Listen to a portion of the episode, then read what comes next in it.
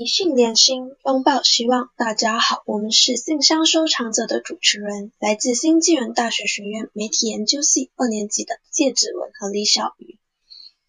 信箱收藏者是一档接收大众生活上面临的烦恼，我们希望给予这些正在受烦恼影响却苦于无处诉说的人一些诉说的通道和一些小小的安慰。我们也希望透过这个节目可以带给大家希望和温暖。现在我们来分享，在这个疫情期间，第一位投稿人面对的问题。第一封我们收到来自凯俊和 Jason 的投稿，他们目前都同样的面临着经济问题和在这个行管令求职困难的问题。其实，在这个疫情下，很多人都面临到经济困难，尤其是政府发布新管令后，大部分经济行业都被停工，导致很多的人失业和工作无法正常运作。其实我读到这里，我也是很感同身受，因为我家里的人也是面对到这样的情况。因为新管令的关系，所以很多的人都选择转到网上工作和进行买卖。可是可能老一辈的人没有办法适应这样网上工作的模式，所以线上工作的环境可能也无法满足到他们，所以他们只能希望 MCO 快点结束，早日进。经济复苏。哦，这里听了子文的分享过后，我其实有一些小小的建议可以给你们啦。如果是我的话，我会先制定一个账本，然后来记录开销和收入，可以了解自己每个月要花费。然后我也会在网上卖一些小零食啊什么的来。增加自己的收入咯，然后希望通过我的回答可以帮助大家凯俊还有 Jason 啦。其实，在这个疫情之下，许多人都需要勇敢踏出舒适圈，希望重新接纳并开始新的生活方式。下一封呢是一个叫小花的投稿，她说她正在面临着社交问题，原本就不善交际，本想着上了大学呢能好好交。认识朋友、交朋友，可谁知道因为疫情无法面对面学习，到现在都不知道究竟一起上课的同学是谁。相信许多刚入学，不管是幼儿园小学生、中学生、大学生，都还没有去过自己的学校上课吧，甚至和同学还是处于网友的关系。的确啊，这个时候很难结交到新的朋友。真的，我感同身受。我跟子文认识了这么多年，经历了这几年的 MCO，我现在都要跟他变成网友了。真的，真的是要变成网友。我们从去年五月开课到现在，都还是没有去过学校见面。然后我听到这里，我想要跟投稿人小花做一个小小的分享。其实我自己是一个，只要自我介绍，我就会很开始很害怕、很紧张，因为我是一个在很多人面前讲话，我就会整个人很紧绷的那种人。包括认识新朋友，也是让我觉得这件事情是很苦恼啊。但是我开始认识到，其实是我自己个人很不自信、很自卑，所以我在自我介绍的时候，我都会在心里练习很多很多次。所以，以我自己个人的经验来看，我建议你最首先就是要提升你自己的自信，然后多看一些有关社交类的书籍，会扩大你自己的眼界和认识不同的交友方式。我觉得你最需要的就是勇敢的跳出你的舒适圈，包括我自己也是一样，我开始也是不断的在挑战各种之前我不敢尝试的东西。我觉得最比较好的沟通方式是，你可以从组别作业中的互动开始认识新的朋友，甚至会开始慢慢的扩大你的交友圈。还有，我觉得你在课堂上能积极发言是最好的，因为这样子可以增加课堂的活跃度。我相信老师也会很乐于回答你的问题。最后当然是你最需要活跃在社交媒体上，因为疫情现在很多人都是很喜欢用社交媒体来交流，从而认识到你的新同学和老师。接下来我们收到了两封信，第一封是来自松树的来信，他说感觉自己长大了，就会没有小时候的童真。我们给松树的话是啊。人生都在不断的成长，童真不会因此而消失，而是变成另一种形式，陪伴着我们的人生。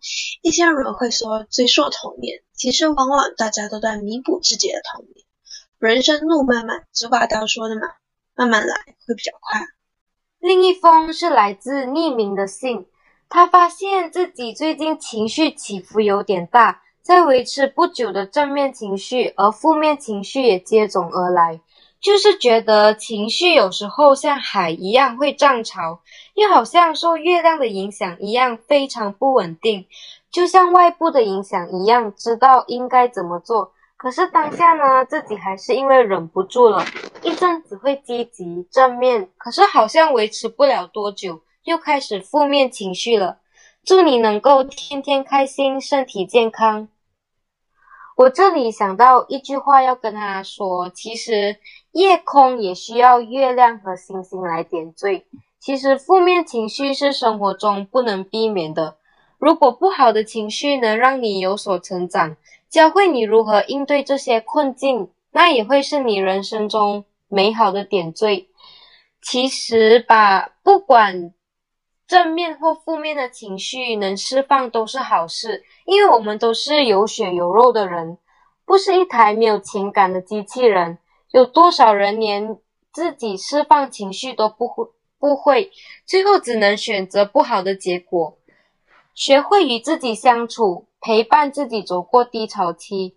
还有，我们收到了你的祝福，我们也祝你能够天天开心，身体健康。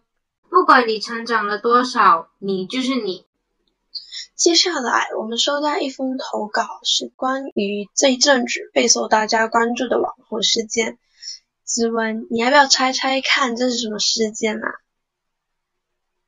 嗯，一定是播一百多集的《意难忘》，对吗？对的呢，我们收到来自现代屈原的投稿，他说。前段政治很劲爆的 YBB 事件，看着那么多的马来西亚民众抱着吃瓜的心态一直给予关注，但是 YBB 不仅还没负上法律责任，而且在各社交平台上不断用其他事情来转移观众的注意力。马来西亚网红圈被 YBB 弄得乌烟瘴气，看着那么多的马来西亚民众。在直播和各个平台为他加油打气，给予广让热度。我觉得这个社会深不。嗯，其实我觉得在疫情之下，很多人都一直被困在家里面，所以有一点的风吹草动都会变成大家的关注点。我个人觉得生气是没有必要的。为什么大家会一直给予他关注？很大的原因就是他的团队利用群众的猎奇心态来做公关处理，再加上他一直不断不断带出不同的事情爆料来维持他的热点，还用流流量来赚钱。不得不说，为什么他会有支持者？因为他利用群众的同情心态，还有被性骚性骚扰的话题来煽动大家的情绪。最后，我个人觉得大家都有一个共同的缺点，就是每个人都觉得他们自己是法官，他们有能力去判决别人的对错。最主要就是现在的人不会站在受害者的角度去思考，他们只会保护看起来像弱者的人。毕竟在这个时代，大家都很喜欢做英雄。无法否认的就是，大家都把注意力都放在这个事情上了。在这里呼吁大家，就是要多关注时事新闻，还有周围的事物，把重心放在生活跟学习上面，努力的多多提升自己。目前我们收到一封来自叫印第安小妹的投稿，她说她刚步入青春期，皮肤越来越不好，开始长痘和雀斑。不知道该怎么办，很烦恼。其实不管男女，在青春期也是我们称的尴尬期，身体开始发育，脸上油水不平衡。那我想请问子文，在青春期的时候会不会遇上什么皮肤上的困扰都不会解决的？有有有，我跟你讲，因为那时候我又很喜欢熬夜，所以我的眉间长了很多的痘。那我这里一个。呃，可以跟你分享一个青春期简单的护肤方法。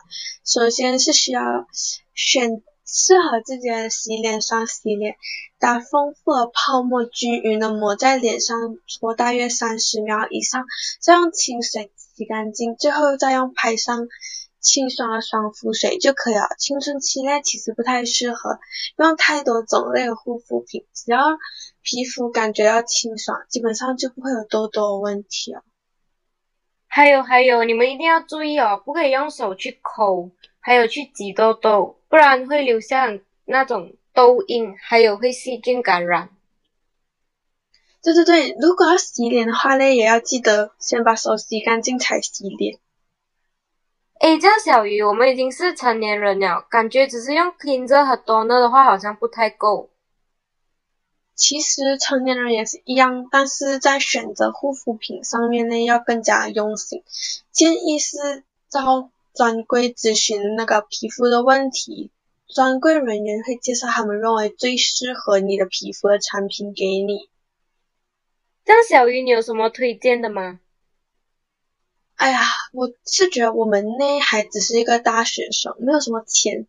我平时呢都是去莎莎、沃克森啊、Sephora 那种地方，呃，来来买我们的护肤品。那我想要请教你是平时是怎样保养的哦？看你皮肤很好。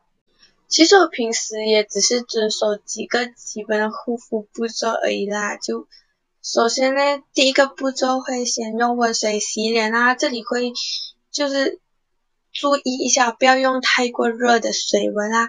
然后接下来是用 toner 嘛，toner 的话就是呃痘痘还有敏感肌的话呢，就尽量是用拍打方式上 toner。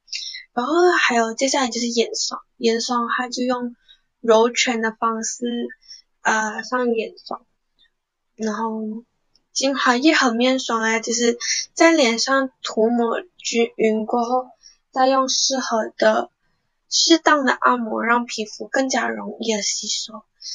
希望我们的经验呢和回答能够帮助到大家。下一封呢是来自不美美女的来信，她说最近在抖音看到许多人都面临容貌和身材焦虑，拒绝容貌焦虑等，但都是身材还是容貌都比较亮眼的一群人表态，所以面对这样的现状，会让我非常的担心，自己也开始对于自己的身材和容貌产生些许的质疑。我认为这是不需要过于焦虑的，因为首先世界上没有人是十全十美的，也不要去跟风现在大家所认为的主流美感。首先你要觉得你自己是很漂亮的，爱美之心人皆有之，这是很正常的事情。大家都是喜欢美好的人或事物，也能够理解你的想法。我们都可以去追求更好的自己，让自己变得更好，绝对不会是一个错的事情。可是我们一定要清楚的就是，这里的美不只是一味追求腿长还有腰细、肤白貌美，而是因为自信还有自身的涵养而散发出来的美。如果在健康的基础上又有好的身材，那一定是最好的。但是如果为了追求纤细的身材而过度运动和减肥，或者是过度忧郁，导致你变得很自卑，或者是身体和心理健康出现了问题，那就不值得了。每个人的审美都不一样，谁都不能强行定义美的标准。多元的世界就会有多样的美，每个人都会偶尔有容貌焦虑的烦恼。但是只要保持健康的生活方式，拥有健康的体型，保持内心的自信和积极向上，努力成为最好的自己，你就会成为最愉悦的自己。我相信这样会使我们身上闪耀美的光芒。希望大家摆脱容貌焦虑，活出自己。再来，我们收到来自爱睡觉的咆哮。他说：“MCO 无法出门，快把我给逼疯了。到底几时才能解封啊？”相信大家这段时间在家都很空闲，不妨不妨利用这个时间和家人多相处。毕竟之前呢，大家都各忙各的，这一段时间才有机会和家人好好的相处。对耶，我也很我也很想家，我也很久没有回家了，因为被这个疫情困在外地。可是我也怕回家会把外面的病菌带回家。其实一家人多久没有像现在这样天天聚在一起了呢？矛盾会增加是无法避免的，但是就是因为这些矛盾，才可以让你自己更了解你的家人。其实嘞，我在我在家的这段时间，我是我二十年以来第一次知道，原来我我我爸爸是不喜欢吃鱼的，可见我平时是有多忙，忙到快要不认识自己的家人了。还有现在才发现，原来我妈咪平时都那么忙，除了要居家上班，还要准备我们的一日三餐，所以我现在都会帮助父母做家务啊，还有督促兄弟姐妹学习。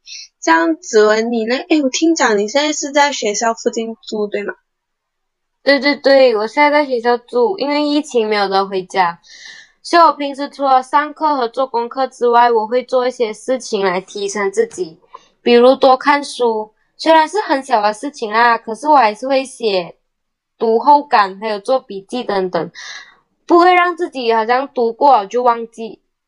然后我还有就是听音乐，还有做运动等等。我这边建议各位就是要在家或者是零社交做运动，当然还有其他的事情来打发和提升自己的。你可以去学习不同的事物，去转移自己的焦点，发掘不同的爱好兴趣，比如钻研食谱，让自己的每一餐变得与众不同；学习一些之前没有学过的语言，让自己增强技能。你还可以去看不同的电视剧和综艺，你可以看日剧的《行骗天下》、《Doctor X》和《Legal High》等美剧。有推荐紧急呼救、致命女人和使女的故事等等。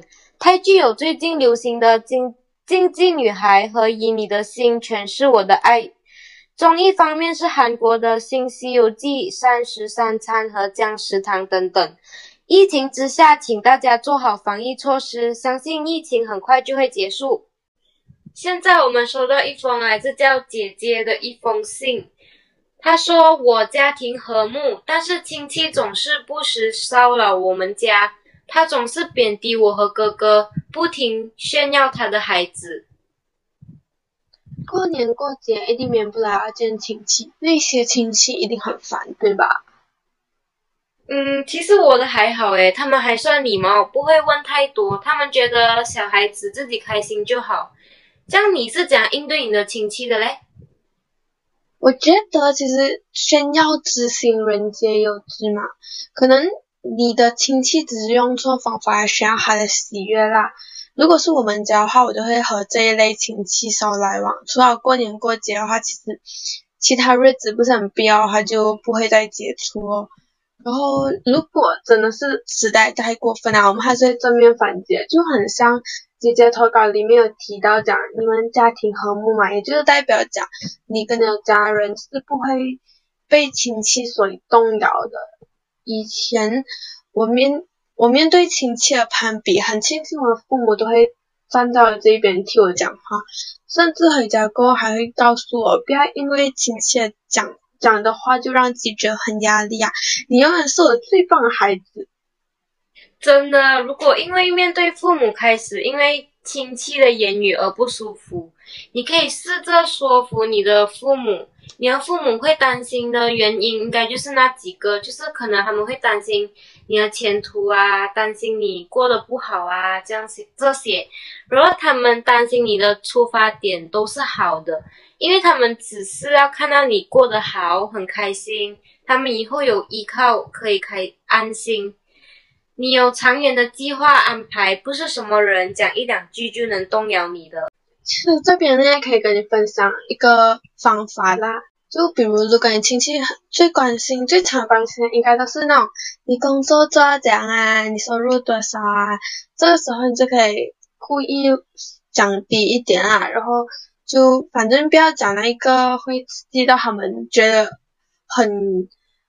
不舒服的数字，随便或者可以随意抱怨一下，如果把话题引到他或者他孩子的工作上面，就比如访问他反问一下他的孩子的事情，借着这个机会了解更多的行业啦，然后知道一些你你自己领域以外的事情，其实这样子的收获也是蛮大的。哇，这个方法很好哦！如果以后遇遇到这样的情况，我就可以这样子来应对。其实换个方，换换个角度来思考应对问题，整个整个心里会好好受很多。也相信姐姐听到这里可以帮助到你。你的父母一定很爱你，你也是他们最好最棒的孩子。任何人都不会动摇家人对你的爱。希望大家都可以快乐。接下来，我们收到来自 Harry Potter 的来信。他说：“我有一个朋友是追星族，他很辛苦的买专辑和周边。他最近塌房了，就开始哭，不进食，不学习，也不上课，只围绕在他生偶像的生活中，使得他身边人无法理解，经常和他大吵一架。他经常跟我哭诉说他不开心。”不管是家人方面还是追星方面都不如意，这样我应该如何帮助他？其实什么意思是塌房？塌房其实是现代网络用语，是指偶像恋爱或者结婚了。嗯，哦，我明白哦。我之前听过撒贝宁老师说过的一段话，很适合分享给 Harry Potter 的朋友。他说。无论怎么疯狂热爱，最终还是不要失去自己。追星其实是你是在追自己，你其实是在为自己设计这一个你理想中的生活的人设状态。你其实最终追来追去，你追的是你自己的影子。因为我们每个人都生活在现实的世界里，而现实并不那么完美，你不可能做到如愿以偿。但是你至少可以把你自己的生活构架在一个虚幻的世界里。你看他看着那个目标，看他的样子，他就是我想要的样子。可是其实最终投射到自己身上，你是希望你自己的未来能够像他一样优秀，像他一样成功。我希望他们能够成为一个鼓励你们的目标。最终这个世界上最值得你去爱的人，除了父母，还有你自己。对的，我也觉得不应该盲目的追星。你所崇拜的应该是真正值得你崇拜的，不应该是徒有其表，更应该有高尚的人品和超凡的气度。它不仅仅吸引你的目光，更应该震撼你的心灵。不疯狂追星，也不要乱花时间的和金钱在追星上，因为星的光芒不应该照在你的身上。追星也就没什么可炫耀的，更不应该成了你生活的全部。善于从自己所崇拜的偶像身上吸取积极的人生经验，希望大家理智追星。接下来是来自书虫的一封信，他说可以介绍一些治愈类的书籍吗？最近压力有点大。小云有看过什么治愈类的书吗？其实我很少看治愈类的，我比较喜欢看悬疑类的。但是有本我看了觉得很舒服，有一种豁然开朗的感觉。这本书给我感觉很好。是什么样的书能让你印象那么深刻？我看了觉得蛮好的，叫做《红头发的 End》，是一个韩国作者崔贤。挺写的一本图书，很适合疲惫的、不想看太多字的人来看。里面有许多搞笑的插图以及戳中人心的文字。这本书是描之描述一个叫安的女孩过着甜蜜又危机四伏的生活。安如此普通，觉得自己是配角，不是主角，不在 C 位，不和很多人都一样。都是这颗星球上平凡又微小的存在，是不是觉得很泄气？跟大家分享书中其中一段话，N 这样说过：与其为主角而苦苦挣扎，还不如成为特别的配角。请拭目以待。期待我脱胎换骨，期待抢镜生演员的华丽诞生。看完书，我觉得自己并不孤独。原来这个世界上还有很多人和我有类类似的遭遇，我们都曾为同一件事烦恼过、忧伤过，最终被生活治愈，被自己救赎。那子文你呢？你有看过什么类呃治愈类的书吗？其实现在课业很忙，都没有时间看书。可是跟你一样，有一本书是让我印象很深刻的，就是《外婆的道歉信》。它是一本小说，是讲关于亲情和情感治愈的。书中的外婆不幸得了癌症去世，留给最爱的孙女艾莎一些一项艰巨的任务，就是将外婆的道歉信送给她得罪过的九个邻居。而这一趟送信之旅，让孙女艾莎渐渐、渐渐发觉外婆和邻居们的故事。这些故事比她听过的所有童话都更加精彩。我真心觉得，每一个热爱生活的人都应该来看看这本书。它将带给你同等程度的温暖、有趣而又充满正能量的感觉。也许还会让你想起自己的外婆。对了，书中还有附带一封神秘的道歉信，我保证它会令你潸然泪下，至少我是如此的。希望这两本书可以对辛苦一整天的大家有所治愈和启发。当然，还有《小王子》《山茶文具店》《人间不值得》等等，都值得大家去看的书。书中自有黄金屋，What you see, what you learn。最后，我们连续猜出三封信件。第一封是来自 Eve 的投稿，他说：“课业一箩箩，睡醒所思之事便是课业，总是会有焦虑，担心做不好或做不来。”哎，小鱼，你有什么看法吗？其实，在我看来，焦虑往往是来自自身无法把握作业是否符合老师要的标准。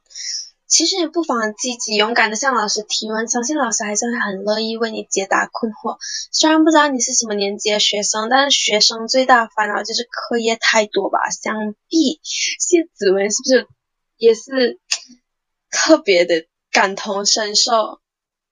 真的，最近功课真的很多，自己的时间都不够用啊。那我想请问一下子文，你都怎么解决你课业上的问题啊？